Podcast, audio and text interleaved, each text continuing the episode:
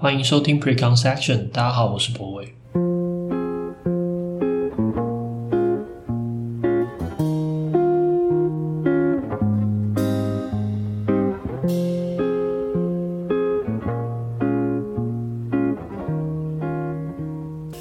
好，欢迎收听今天的节目。然后，呃，我我发现上个礼拜的那个录音好像有点状况，所以我今天我再调整一下，把那个回音弄得小声一点。应该是会好一些了，对。那哈，辛苦大家这个上个礼拜听这个音质不太好的这个一集，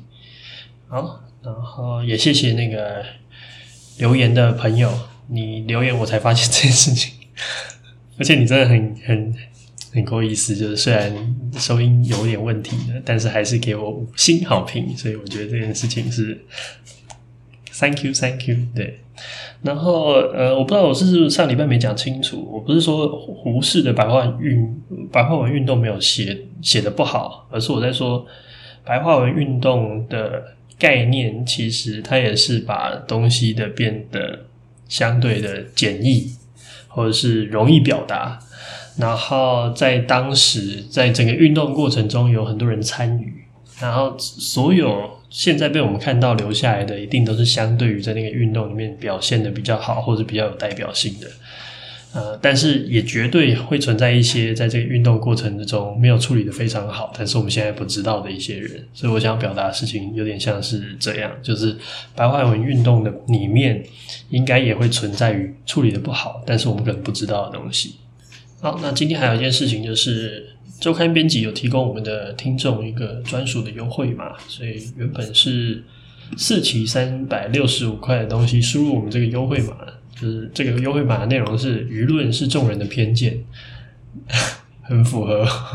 我们这个节目会出现优惠码的内容。好，反正就是这个优惠优惠码打进去之后，这个原本三百六十块四期的周刊编辑这个报纸呢，就会变成十块钱。所以算是一个作为一个我们这么小众的一个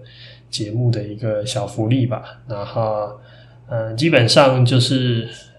呃，我会把相关的连接跟优惠码内容放在我的描述栏里面。然后这也算半个业配吧。但他们没有付钱给我，但就是纯粹就是推广这个，然后让大家有一个十元可以那免，你可以订四期的这个优惠这样子。好，Anyway，就是一个小宣传。然后希望，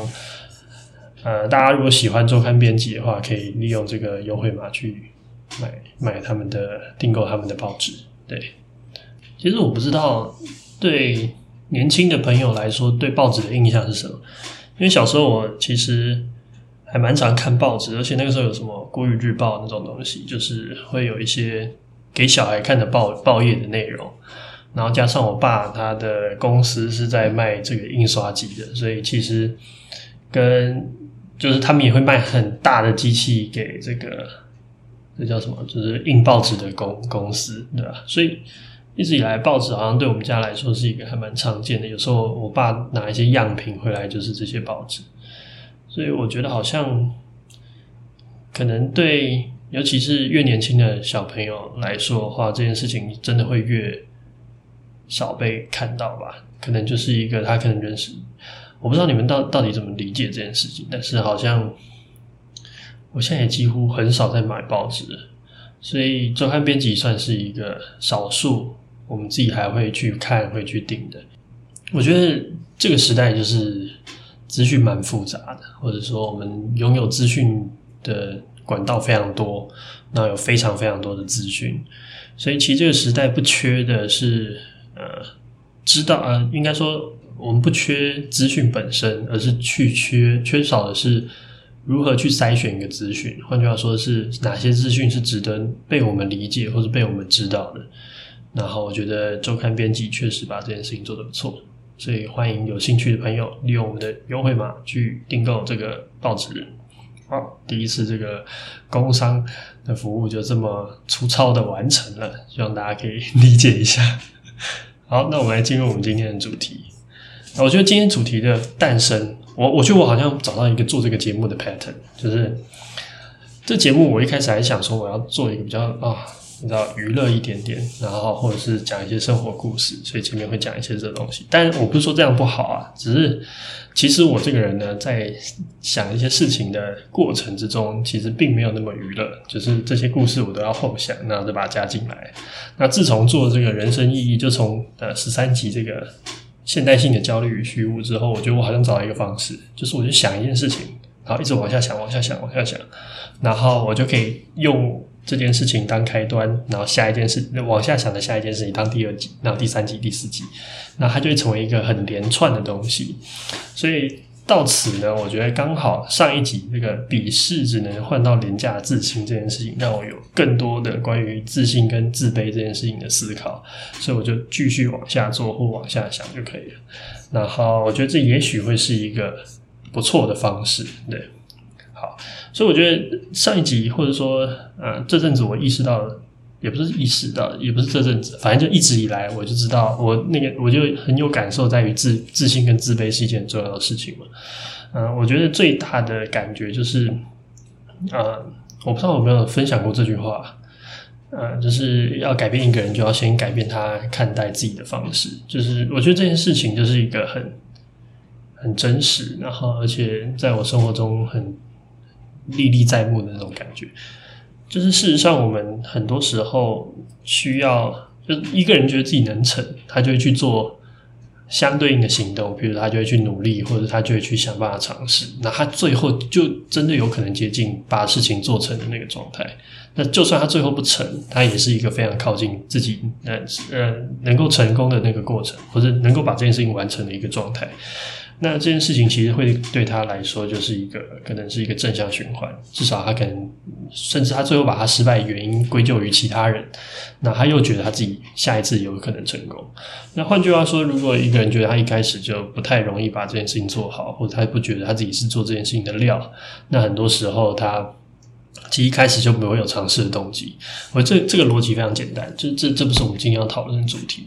但我想要，我今天想要讨论的事情是，就是我们到底为什么需要有这样子的，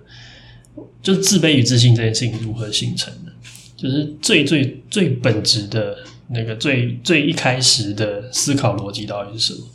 那以下是我的分析啊，我觉得最主要的因果链是这样，就是第一层就是，我觉得还是回到最最最一开始，我觉得。所有事情都逃不脱、逃不开，我们要知道自己是值得这件事。就我觉得，在未来节目中，或是啊，就是至少短时间内，我还找不到 比去了解自己的生命是有意义这件事情更困扰人类的话题。就这个这件事情作为一个很原本的出发点，我觉得它很大程度的影响我们人类。甚至你可以说文明，或者是我们的发展，或者是生物的行为途径等等也好，就是我们探索的过程之中，我们期待我们自己是有意义的，或者说我们要知道自己是值得的。所以这个前提还是这个最大的前提还是放在这个这个这个地方。所以我们往下想的第一件事情就是，如果我们是知道，我们是有办法知道自己的生活，或者说我们的命生命是有意义的话，那其实我们是可以一个人活着，我们就可以独活。就像一匹野狼一样嘛，然后或者就像呃这个这种荒野求生的那种人一样，那我觉得这件事情其实是过去某定程度上是可以做到。譬如说我们认知中的那种得道高僧，他可能就在山里面修行，或者是我们理解的一些可能，我觉我觉得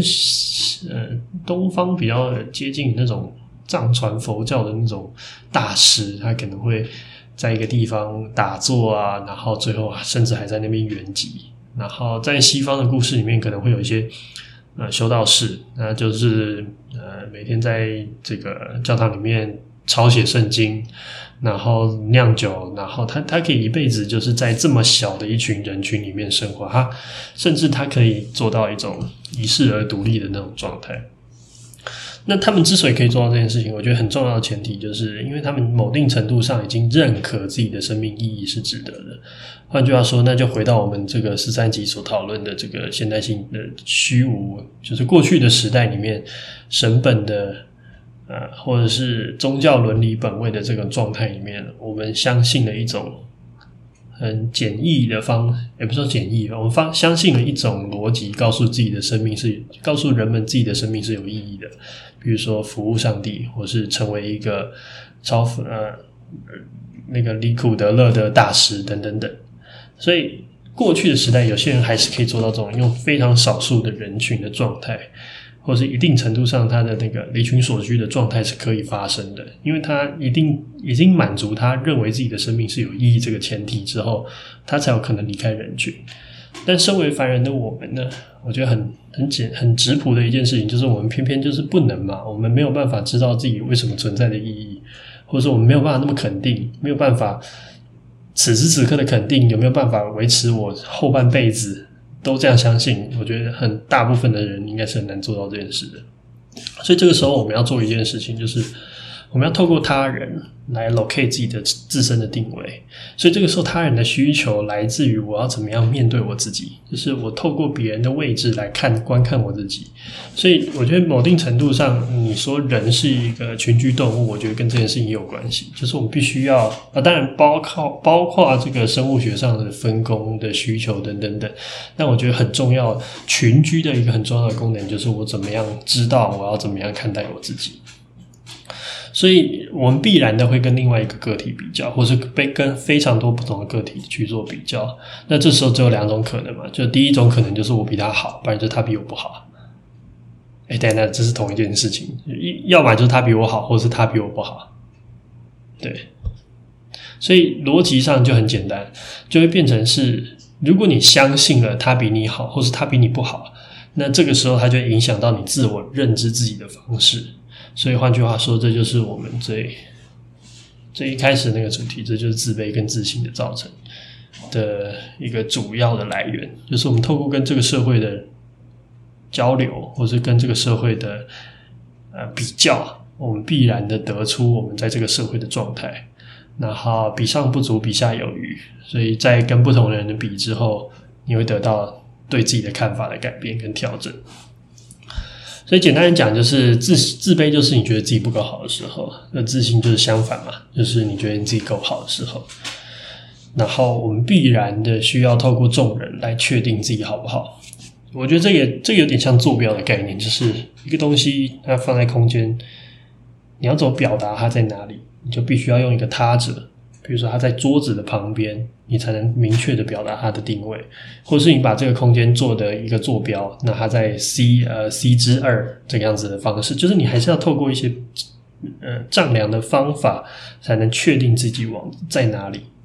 OK，所以我觉得这前面这一段呢，大概在讲的事情就是，如果我们对自己的生命的意义的不确定，或是呃自身状态的呃。不自信，也不是不自信，应该说自身状态的一种，呃，要觉得自己是值得那种状态的不稳定的时候，我们必须要透过他人来确定自己的位置。那如果我们要透过他人来确定自己的位置的同时，我们必然发生比较，而这个比较就会促成我们对自我的理解的自卑跟自信。好，所以以上，那我们继续往下。所以第一个问题就变成是。嗯，自信我们先不讨论，因为我觉得自信是我们之后可以再找时间来处理这一块。但是我们要如何摆脱自卑？就是自卑这件事情对我们来说比较痛苦嘛。就是大部分的时候，自卑是对我们来说是有点伤害的。所以上一集在讲的事情是什么？就是鄙视链的必然。我觉得“鄙视”这个词可能有点重，就是嗯，简单讲就是我觉得我比他好，所以他比我弱。某定程度上，我们有一种判断标准，认为我们比较好的过程之中，其实就是一种鄙视的发生。那我们上一集的立场也很清楚嘛，就是我们的心情大概比较像是说，我们觉得这个虽然不持久，但是如果它有必要的时候，它还是得发生。所以换句话说，我们的立场是不禁止，但是不提倡，对不对？但是我觉得鄙视链这件事情，其实往下细品，我觉得还有一些有趣的事情可以想到。就是第一个就是。很多时候，鄙视链它会形成一种闭环。换句话说，就是有点像那个，呃，狮子怕大象，大象怕老鼠，然后老鼠怕猫，怕猫，猫又怕狮子这样子。所以，譬如说，举一个最常见的例子，就是譬如说，嗯，啊，比如说用苹果的常常会鄙视用安卓的用户，Android 的用户嘛，他们觉得啊，用 Android 好像很没品味，或者是呃，生活没有追求，生活质感差。然后 Android 的也会鄙视用苹果的，还觉得是这个性价比这么差，然后被收呃，被收那个叫什么啊？被收智商税。对，我我觉得这个词蛮有趣的，就是。就等于是你白白付钱来购买的东西，就性价比太差，差到一个程度，就是你好像被人家征税一样。对，好，所以但是这两件事情，就你可以想象，这世界上 either way 他是用苹果，或者他是用 Apple，而，用 Apple 或者他用 Android，就这两群人嘛，这很很很很好理解的。但无形之中呢，这两群人都觉得自己比较优秀，因为他互相鄙视嘛。他们觉得啊，用苹果就是脑残，然后用用 Android，哎，苹果就觉得用 Android 就是没品味。那这两个人其实无形之中就觉得自己蛮蛮优越的，或者觉得自己很优秀。所以这个整个社会的 幸福的总量是增加的。我觉得这个可能。要怎么讲？这这就有点像那个总体经济学，就是每一轮大家消费、消费、消费，然后都是同一笔钱在跑，但是事实上最后大家都觉得自己变得过过得更好，过得更幸福。所以，呃，我刚才讲那个例子比较想要举例的事情是，笔试虽然它是笔试，它虽然是一个廉价的取得手段，但是你可以发现这个社会其实蛮多充斥的这样子的处理的方式。然后，而且一定程度上来说，它其实是一个总体社会福祉增加的一个过程。有当它成为一个完美的闭环的过程，那的过的状态的时候，对，好，所以这第一个方式，我觉得笔试呃上一期提过，我觉得不不多描绘。第二个就是，我觉得这个更直白一点，就是做一点好事。做一点好事的意思是什么呢？就是你可以获得别人的肯定，比如说搞慈善，就是哎，你捐一笔钱给。这个呃，这个公益团体，或者是你自己，就是只成为一个基金会，或者做一些慈善的事情。那我觉得其实这件事情也逻辑也非常简单，就是你 benefit 别人的时候，别人会夸奖你，然后你的存在意义就得到证明。所以换句话说，我觉得它其实是一个，我今天不是要觉得所有的慈善都是你知道邪恶的状况，甚至我觉得一定程度上。作为这样子的动机，其实是蛮健康的。就是人们需要被肯定这件事情，成为一个慈善动机，我觉得是可以被接受的。那我真正想要表达的事情是，一定程度上，我们在谈社会责任，或是谈正义，我们就是拿我们对这个人存在的肯定去交换他对我们的服务。比如说，为什么那么多有钱企业家最后想要选总统？因为一定程度上，他知道当。他去做这件事情的时候，他可以得到一些他此时此刻存在更大的肯认跟证明。对，我不是在暗指郭台铭，但是我想要讲的事情大概是这样子，就是一定程度上，我觉得做好事，周围的人一定会肯定你，或者是看到的人会肯定你。那这个肯定其实很大一程度就会让你摆脱自卑也好，或者获得自信也好。可更重要的事情是他回应你，为什么你你存在是有价值这件事情。对然后这是，所以这是第二种方法，做点好事，呃，利他利己，呃，利他就是利己嘛。好，然后第三种方法，我觉得是一个有点特异的一种状态，就是你要回到一种追求状态。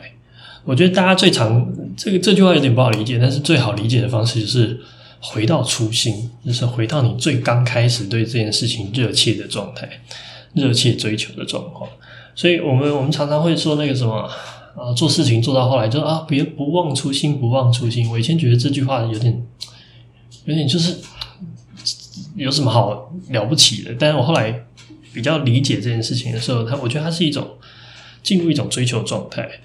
然后那个追求状态是一个很特别的状态，因为在此时此刻，你可以比别人不，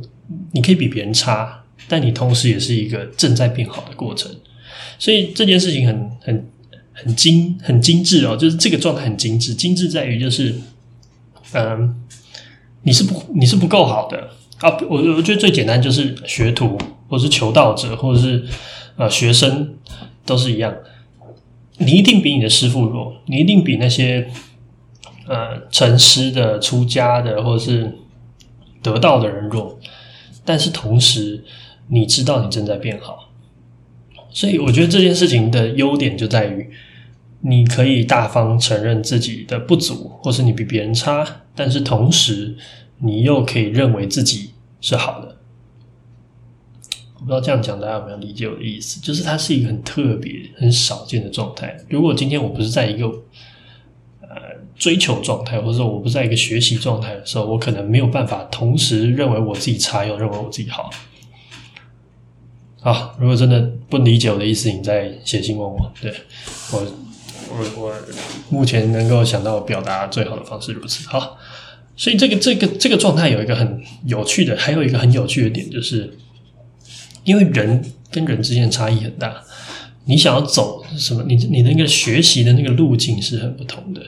所以其实你会撇除某些人，就是当你在做这个比较的时候，你会觉得有些人是不用比的，比如说他他要去的方向跟我不一样，所以他自然他做多好都跟我无关，所以我觉得那个追求状态有时候还可以做到排他的效果，而且。最高级的排他就是自己跟自己比赛，就是你那个追求状态的唯一敌人就是你自己。那我觉得它也会造成一种这种很特殊的状态。好，所以这是第三种。然后第四种是我觉得蛮我自己个人的偏好啦。那个偏好那个逻辑就是跳出规则，非常的你可以说它有点阿 Q 精神，但是我觉得非常有用。我讲一个最简单的例子，就是比如说。我那时候刚毕业，然后因为我念交大嘛，然后我蛮多朋友是什么电机系啊，或者是电子，反正就是交大分数比较好的学习的系所。那他们当然很大一部分人就会去这个主科工作，然后一一毕业，他可能就是有办法年年入百万以上，然后随着他的这几年的努力，当然就会更高。那在这样子的衡量基础里面，我就觉得。作为一个这个文科生呢，我们确实在这上面，你知道吧？比较吃力嘛。然后，所以那个时候我就会告诉我自己说：“我觉得他们虽然可能年收百万，但是呢，拥有时间的自由。然后，这个自由是无价的。譬如说啊，我也 我也没有那么好，反正就是我虽然羡慕他们，但是我还是会知道，还是会想要告诉自己是说。”我觉得真正的比较规则不是月收入单纯比月收入，而是月收入要加上他拥有自由的时间。那当然我不是很清楚他们到底拥有自由时间状况是什么。哦，一台车。那 anyway 就是这个时候我在做的事情，其实是我摆脱过去的评价系统，过去用月收入评价的这个评价系统，然后我创造一个对我自己有利的评价系统。呃，大家可以理解这个概念吗？就是当别人在跟你比的时候，那你你破坏那个游戏规则，然后重新提出一套对自己比较有利的游戏规则，这个时候你自然就很有可能比赢嘛。那在这个状态的话，我觉得就是，呃，就就就是 就是一种摆脱自卑的方式。那说实在的，这招是我的偏好，因为我觉得不管怎么样，你只要切得够细，总有你获胜的战场。大家自己稍微体会一下这句话的意思，就是只要你细到一个程度，你就可以是宇宙第一。对，好，那我觉得这件事情其实跟呃，比如说我们说大器晚成，某定程度上，它我觉得跟这这个这句话是有一点关系的，就是他试图的在告诉你一些其他的东西，然后你还是会成，或是。呃，我觉得之前有一些词，就是有一篇文应该是蛮有名的，我不知道大家有没有看过。就是他大概在讲的事情，就是然后你跟你朋友出发的时间虽然相同，但你们在不同的时区，然后他的人生经历和你的人生经历也不会完全一样，所以我们就不要比较，然后各自用自己的方式发展。然后还有一个很棒的比喻，就是时区嘛，就是洛杉的时洛杉矶的时区跟台北的时区是不同的，所以。这样子必然的差异，就是我们应该要接受，而且要坦然面对的，然后不要有得失心的一个状态。我觉得一定程度上，它也就是换了一套规则体系，或者是告诉你一些你们是在不同赛道的东西。我觉得这都对摆脱自卑是有帮助的。然后，我觉得还有第五点，就是第第五个方法是有点。好，我就直说，就是重要他人的加权，其实就跟十七集的那个“我爱你”的理由很是同一件事情。就是当某些人对你特别重要的时候，那他如果愿意爱你，他可能来自于宗教，来自于爱情，他对你的肯认就会大于别人对你的肯认，你就有机会摆脱自卑。但是这样子的处理方式，某定程度上还是依靠他人了，所以。但我觉得他的情况又有点不一样，所以我还是提出来稍微讲一下。但是我不想要瞄的太多。简单讲，刚刚这几个方式，我觉得，比如说鄙视，或者多做一些好事，让别人来肯定你，或者是回到一种追求的状态，然后相信自己会越来越好，然后跳脱规则，破坏原本的比较方式，创造自己对自己有比较有利的规则条件。然后当然重要他人的加权，我觉得这都是我目前能够想到人生活中比较常见我们摆脱自卑的一个方式。好，所以这问题接下来往下，就是我们在一个这样子互相查看的社会里面，不会弄得大家精神压力很大吗？啊，我觉得这件事情是对的，就是我们确实把大家搞得精神压力很大，但我觉得这个精神压力很大的问题。啊，不是只是来自于比较，其实最大的根本的问题还是我们没有办法确定我们生命的意义是什么，或是为什么我们要对生命的意义有这件事情有追求，有追求才造就了后面接下来发生的这一切。但我想要回头讲的事情是，我们还是必须要理解，就是我们这样互相查看的这个社会，其实它也带来了两种好处是，呃。这个状态底下才会产生的一种人类文文明的一种发展。第一种好处就是我们可以透过这样的方式来制约别人，制约一些强者，或者制制约一些超过超过我们能够控制的人，只要他在意我们的目光。第二个就是时代也是靠这样的方式进步，就是我们人类的文明的发展很大一部分也是需要靠我们在追求自身意义。怎么样让自己活得比较自信一点的这样子的欲求来往前走？好，那我们先讲制约。我觉得制约这件事情是，呃，最近看了一部那个影集，也不是最近，反正就是这阵子它出第三季，所以我才看。呃，我不知道大家知不知道这部影集叫做《The Boys》，然后中文好像是翻《黑袍纠察队》吧。反正如果你非常讨厌这个超英这种美剧这种。这种英雄的英雄片这东西，我觉得这个这一部很好的在讽刺这个英雄片的一些相关的东西。然后，呃，我不想要涉及剧透，但是我觉得里面有一个人物的设定状态非常有趣。它里面有一个很重要的一个角色呢，叫做 Homelander。然后这个 Homelander 他的能力大概就像超人一样，然后他有镭射眼啊，力大无穷啊，会飞啊，然后等等等，就这些东西他都可以做到。那基本上这个人就是强到一种，就是基本上他没有对手嘛，就像超人在他在地球也不会有有对手。那为什么他会好好的做规范自己？为什么他不大开杀戒？或者他为什么不把他看到的任何一个讨厌的人都干掉就好？原因是因为他很在意舆论。我觉得这个设定超有趣，就是他非常在意周围人对他的评价，他希望大家喜欢他，他希望大家爱他。所以，其实我们在对这么强悍、这么有绝对能力、至高者的人，唯一的约束系统就是我讨厌你。听起来很像幼稚园吵架，但是我讨厌你这件事情，或是我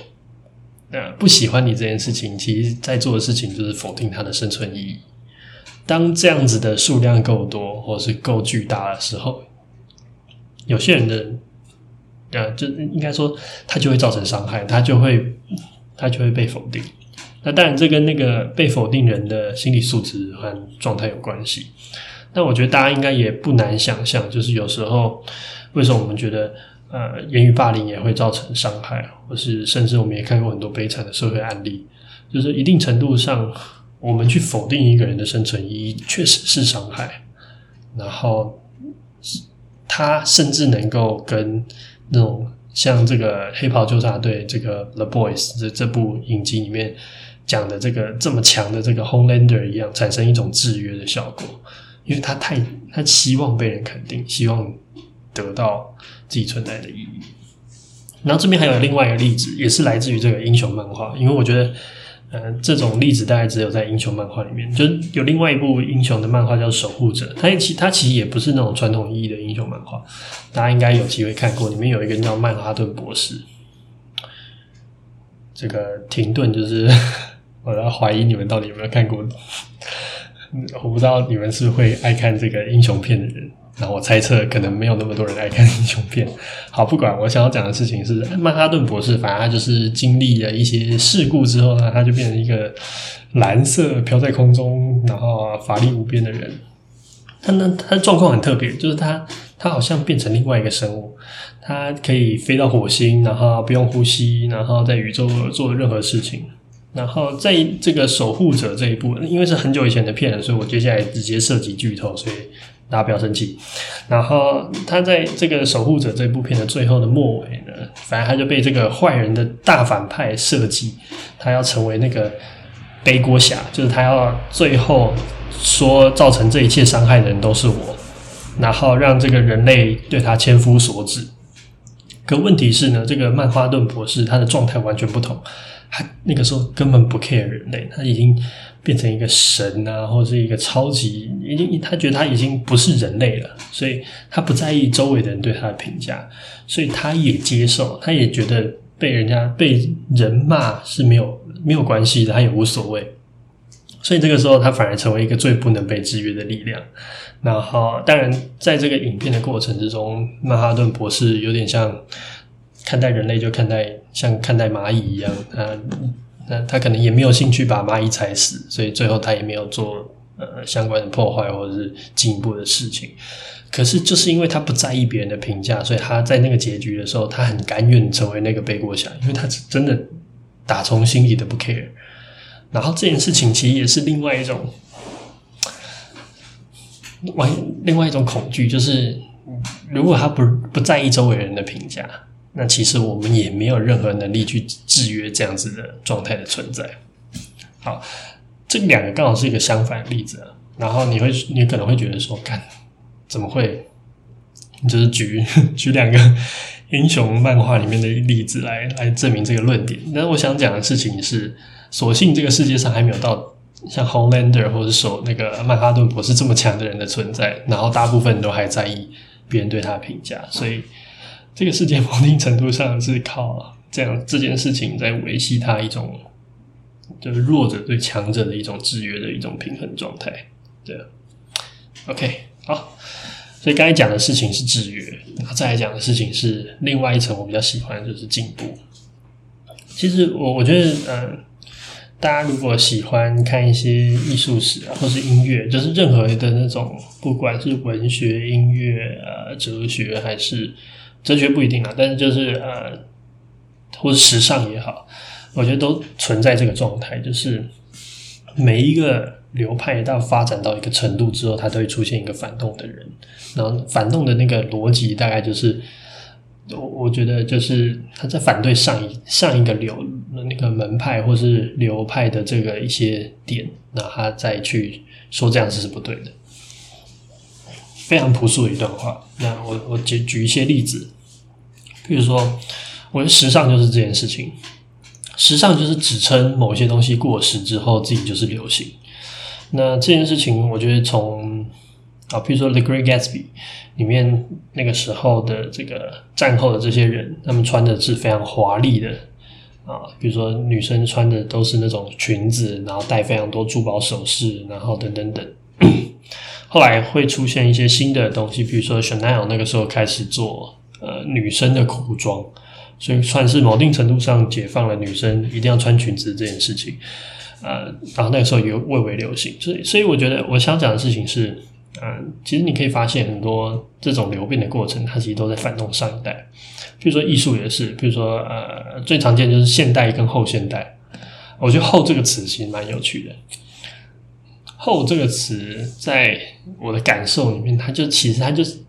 他就说不是的意思，比如说现代跟后现代，他的意思就是现代跟不是现代，但是他又没有办法讲清楚他自己到底是什么，这时候他就用一个“后”这个词来去想办法去标示它。对，那这整件事情的逻辑，在我的理解里面是长什么样子的？就是每一个时代人都希望自己活的是有价值的，是有意义的，活的是有自信的。所以，当原本的领域，譬如说，呃，穿裙子的世界里面，它的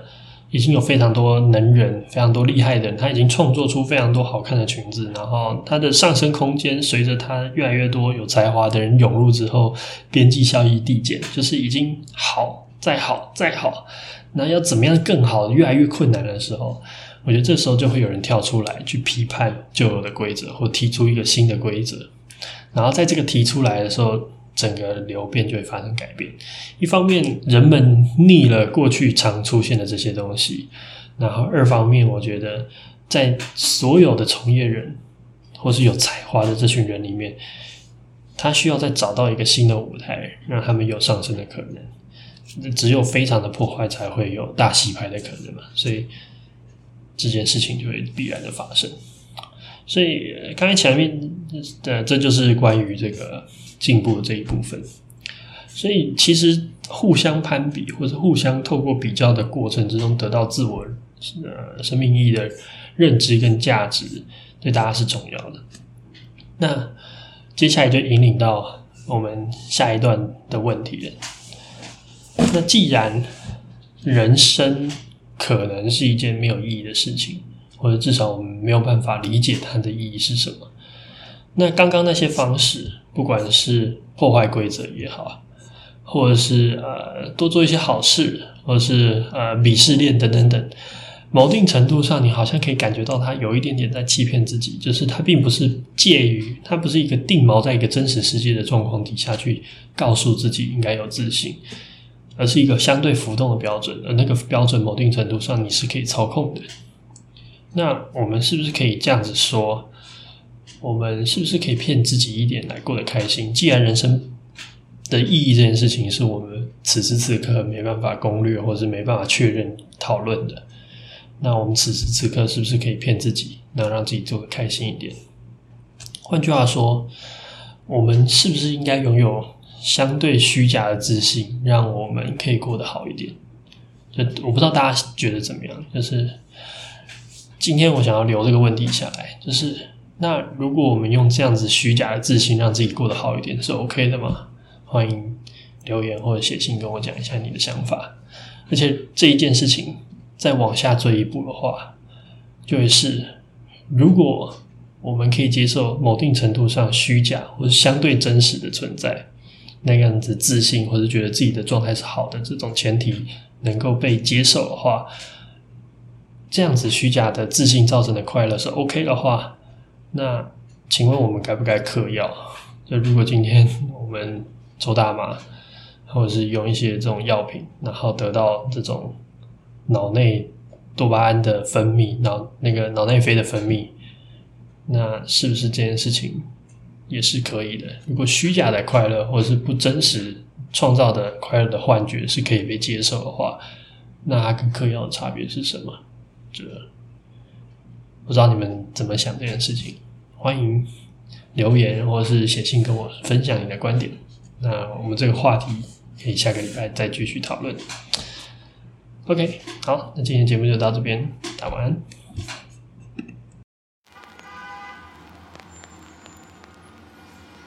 I heard about you long before we met. You're winsome and you're young, at least that's what they said. Underneath your glitter and your gold, you can't deny the fact that you are growing old. You have a thousand eyes that never fall asleep. Someday I will leave you when I've had enough of your beauty.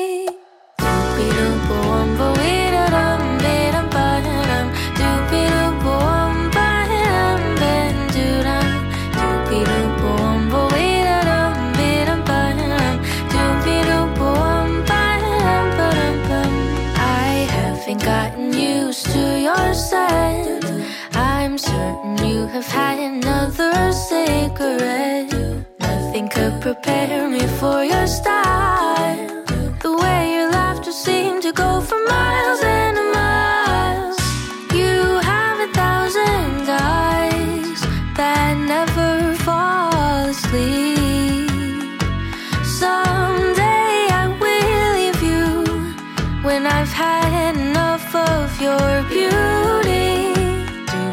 simple one, but we